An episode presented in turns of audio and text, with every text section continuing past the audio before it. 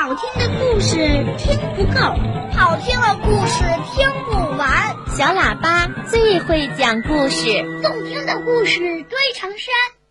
小喇叭好听的不得了。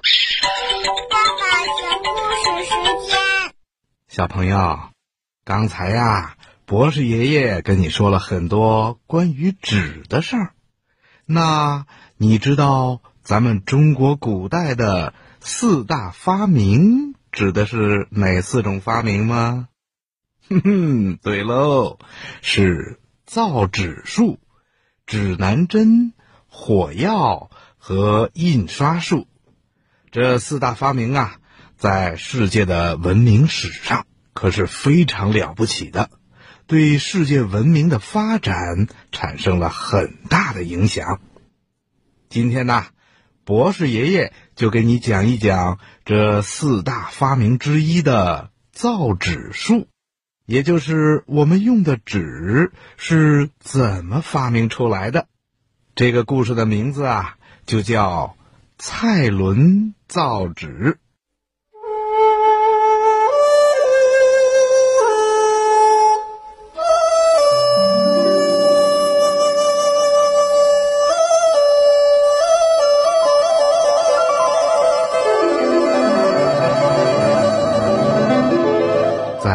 很久很久以前呐、人们为了把一件事儿记录下来，经常把文字刻在龟甲或者动物的骨头上。我们把这种刻在龟甲和兽骨上的文字叫甲骨文。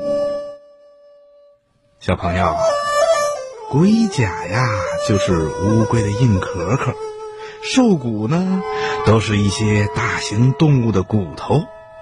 这两种东西呀、不光体积大，重量也很沉，所以呀、要想记录一件完整的事儿，就需要很多很多的龟甲和兽骨才能完成。因此啊，在古代的时候，记录一件事儿是非常困难的。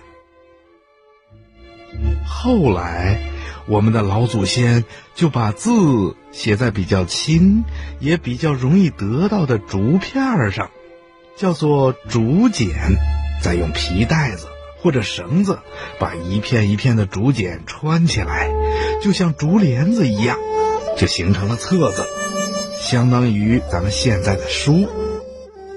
因为一片片的竹简也写不了太多的字。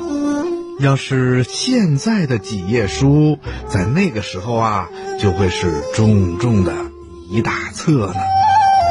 而古人的一部书呢，又总是要编很多的册子。小孩子如果要带一部书上学堂，哼哼，那很可能就要拿一个大筐来当书包呢。竹简不仅太重，还太占地方，而且写上的字也容易被抹掉，还容易生虫。所以呀、把字写在什么上面才容易让人们读到和保存下来，就成了古代的人们一个最大的问题了。在咱们中国的东汉时期啊，有个叫蔡伦的人。他就一直想找到一种解决写字用纸的问题。那个年代呀，人们已经学会了养蚕取丝，他们把煮好的蚕茧用棒子敲烂了，铺在席子上，就成了丝棉。把丝棉取下来以后，把留在席子上的一层薄薄的纤维晒干，就成了当时的纸。有人发现，这种丝纸可以书写文字，用起来呢比竹简啊要方便多了。但是这种丝纸啊，还不能算是真正的纸，而且这种纸的原材料是丝，它的产量不光少，而且价钱非常的贵，一般人呐、是用不起的。所以那个时候读书写字实在是一件非常辛苦的事儿。蔡伦是个很有学问的人，又在皇宫里做官，所以他经常用到纸。日子久了，蔡伦觉得撕纸的用量太大，花费也太多，心里很烦恼。有一天呐，宫廷里来了一位新的工匠，叫黄昌。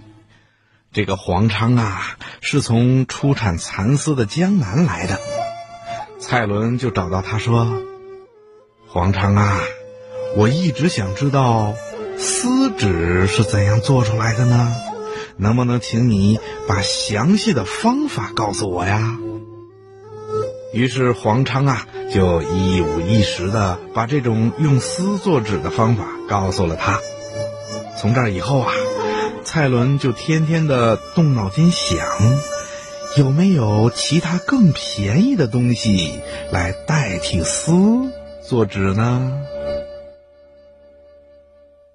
有一天呐，蔡伦又把黄昌叫过来，问他：“黄昌啊，你说丝纸是做丝棉剩下的纤维吗？”黄昌说：“呃，是一种很薄的纤维。”蔡伦又问。如果我们用其他有纤维的东西来代替蚕丝，是不是也可以做出纸呢？于是啊，他们就开始做实验了。蔡伦找来了树皮、麻叶，全都放到了一个大锅里，加上水煮。黄昌呢，又抱来了破布、破渔网，也放到了锅里。蔡伦说。好吧，只要有纤维的东西，我们都可以试试。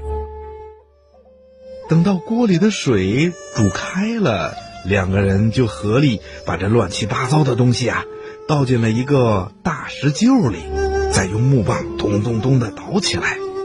等石臼里所有的东西都被捣烂了，混合成一种浆糊一样的东西以后，他们就把这些浆糊一样的东西啊。倒在了席子上，然后铺平。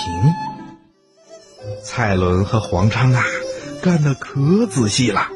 他俩把这种浆糊状的东西铺得又薄又平又均匀，然后就拿到院子里晾晒。等这种浆糊一样的东西被晒干了，他们就把这种东西轻轻地从席子上撕了下来。一看，哇，这种东西呀，真的成了一种又轻又薄的纸了。蔡伦高兴的大喊起来：“哦，这的确是一张完整的纸啊！”于是蔡伦就在纸上写上了字，看看效果。他兴奋地说。嗯，我们成功了。这张纸比原来的丝纸吸墨快，而且容易散开，这才能算得上是真正的纸啊！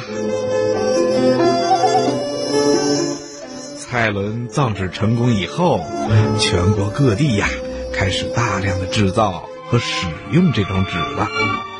直到现在呀，我们使用的宣纸、棉纸等等。还在沿用着当初蔡伦造纸的方法，只是现在用的材料已经变成了竹子、木材等东西了。小朋友，你说蔡伦发明造纸术是不是很伟大呀？